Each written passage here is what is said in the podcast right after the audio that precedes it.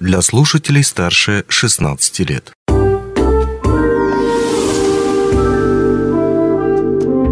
Гости дневного эфира. Денис Передонов в студии. Здравствуйте. В этом месяце, в ноябре, мы будем отмечать прекрасный праздник День матери. И в преддверии праздника нам хотелось бы поговорить о важности заботы о репродуктивном здоровье для сохранения возможности счастливого материнства. Об этом и не только. Мы поговорим с гостями студии, позвольте их представить. Мария Будаева, врач-гинеколог Мирнинской центральной районной больницы и Людмила Дудецкая, врач-акушер-гинеколог медцентра акционерной компании «Алроса». Мария Саяновна, Людмила Васильевна, здравствуйте. Здравствуйте. Здравствуйте. И вот о чем мы с вами будем говорить. В компании «Алроса», да и не только, в общем-то, на любом предприятии трудятся женщины, большая часть из которых уже мамы, а некоторые будущие мамы. И у вас очень ответственная, важная работа. А, и вот расскажите, пожалуйста, каково это вести беременность и встречать новую жизнь. Вот, например, Мария Саяновна, нам известно, что вы вели беременность у жительницы, которая подарила Якутии миллионного жителя нашей республики. Может быть, есть какие-то особенные ощущения по этому поводу? Ну, нет, на самом деле таких прям ощущений нет. Но всегда, когда женщина приходит вставать на учет по беременности, это всегда для врачей акушер-гинекологов всегда очень волнительно, потому что женщины все разные, индивидуальные особенности у каждой. А когда приходит женщина вставать на учет, э, всегда проводится сбор анамнеза, то есть с женщиной мы знакомимся предварительно, уточняем у нее какие-то хронические заболевания, ну и вообще по анамнезу, по жизни. Такое свое знакомство происходит в, первое, в первую встречу. Ну и потом уже дальше, когда ведем беременность, а, а как-то женщины становятся нам как родные, часто приходят, э, постоянно видимся, переживаем за них постоянно, какие-то домашние у них там какие-то бывают хлопоты тоже, а, очень все близко к сердцу принимаем. Ну, вообще, да, что там какие-то особые ощущения, что ну, всегда волнительно и радостно, когда женщина вынашивает беременность и рожает здорового ребенка. Ну, то есть абсолютно неважно, миллионный это житель или 842 да, каждый случай особенный, да. уникальный по-своему. Да, ну вот мы как раз заговорили о женском здоровье. Может быть, есть какие-то основные правила поддержки женского здоровья, образ жизни, основы питания? Вот, э, Людмила Васильевна. В погоне за красивым а, внешним видом женщины часто забывают о приоритетах и заботе о собственном здоровье. Об этом свидетельствуют тревожные сигналы. У нас э, в Российской Федерации по России в среднем э, за год около 2000 женщин умирают от рака шейки матки. А ведь возможно было это все своевременно предотвратить, своевременно начать лечение, обследование. Просто женщины мотивируют э, тем, что не хватает времени у них посетить врача-гинеколога. Второй мотив, что низкая осведомленность о заболеваниях и об их последствиях. И еще один такой важный момент, э, так называемая канцеробоязнь или онкобоязнь, что женщина боится узнать о неблагоприятных результатах обследования, поэтому э, нужно взять себе, отметить такую галочку в своем дневнике, каждый год проходить обследование у врача-гинеколога. А что туда должно входить?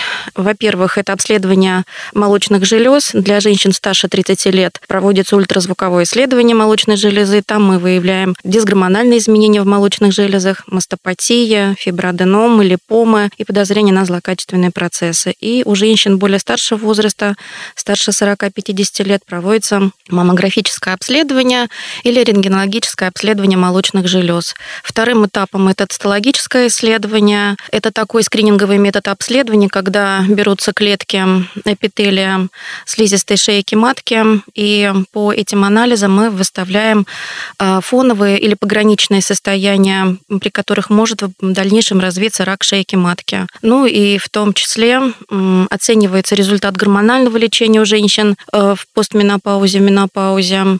А, третьим этапом это обследование на вирус папиллома человека. Ведь основная причина рака шейки матки у женщин в настоящее время является носительство этого вируса. Поэтому женщин старше 20 лет советую сдавать этот анализ а, на вирус папиллома человека один раз в три года или один раз в пять лет, в зависимости от возраста и вот смены полового партнера. По поводу образа жизни рекомендовать правильное рациональное питание, э, сон полноценный, 7-8 часов, чтобы женщина могла выспаться, социальная активность поддерживать социальное общение, встречаться с людьми, ходить на занятия, на фитнес, на йогу, посещать кинотеатры. То есть ну, жить оставаться продуктивной да, жизнью. современной женщиной, угу. заниматься шопингом, получать удовольствие от этой жизни, получать э, хорошие эмоции, ну тогда и эмоциональное состояние у женщины будет же гормоны радости, эндорфины, они ведь тоже да, да, да, во да, многом да, влияют да. на женское здоровье. Вот в профилактории «Горняк» существует оздоровительная программа «Женское здоровье». То, что вы сейчас перечисляли, это все действует в этой именно программе, да? Ну, к сожалению, нет. Это нужно записаться на прием к врачу-гинекологу, чтобы сдать эти анализы, пройти ультразвуковое uh-huh. исследование. Нет, в эту программу входят такие процедуры, как массаж, ванна, гидромассажная ванна или душ Шарко, магнитотерапия, ну, можно получить консультацию uh-huh. врача-гинеколога через единый центр сопровождения. Если вы не являетесь э, работником компании «Алроса», то можно записаться на платную консультацию к врачу-гинекологу у нас в медицинском центре. Мы каждый день принимаем, за исключением субботы и воскресенья. Каждый день ведется платный прием. Хорошо. Ну, а есть ли какие-то в программе корректировки с условием того, что мы живем на крайнем севере? Женщины вот у нас, например, в пятницу сокращенный день, да, может быть, тоже как-то есть. Там витаминов побольше нужно пить дополнительно какие-то или что-то еще?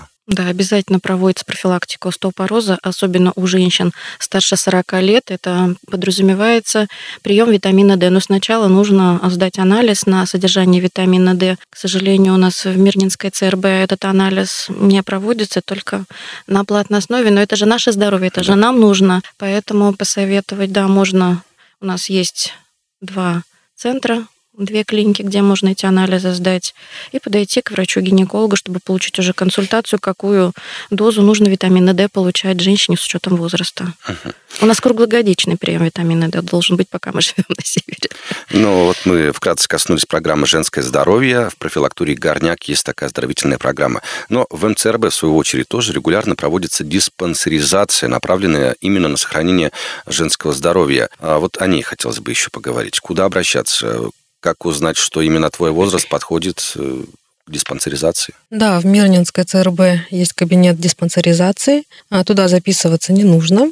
Обычно туда направляет а, терапевт с приема, или можно самим подойти в 426 кабинет на четвертом этаже. А, там ведет прием врач-терапевт. Получается, когда приходите, заполняете анкету, и уже там, судя по вашему возрасту, вам назначаются обследования для каждого возраста определенные обследования. Для более молодых там исключается там только проводится осмотр терапевта, ЭКГ, флюорография, общий анализ крови, общий анализ мочи.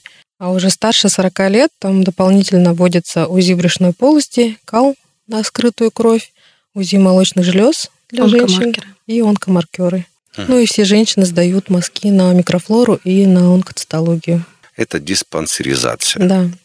А, поэтому, конечно, главное с чего-то начать прийти. Во-первых, найти тот самый нужный кабинет и э, уже сдавать анализы для того, чтобы ну, предупредить, да, и выявить на ранних стадиях, если вдруг, не дай бог, как говорится, что-то да есть. Хорошо, дальше хотелось бы поговорить вот о чем. Готовясь к интервью, вот э, читал форумы, э, грешил, можно так сказать, и вот, знаете, натыкался на такую информацию о том, что, мол, искусственное вскармливание э, вроде как ничем не уступает грудному. Потом подумал, будут два эксперта у нас в студии, так у них спрошу, так ли это? Нет, конечно, грудное вскармливание намного лучше, чем искусственное. А почему? Потому что грудное вскармливание – это естественный процесс у женщины, да, грудное вскармливание, оно уникально, это невоспроизводимый продукт, то есть его нельзя воспроизвести, вообще ни в какой инженерии, да, как говорится.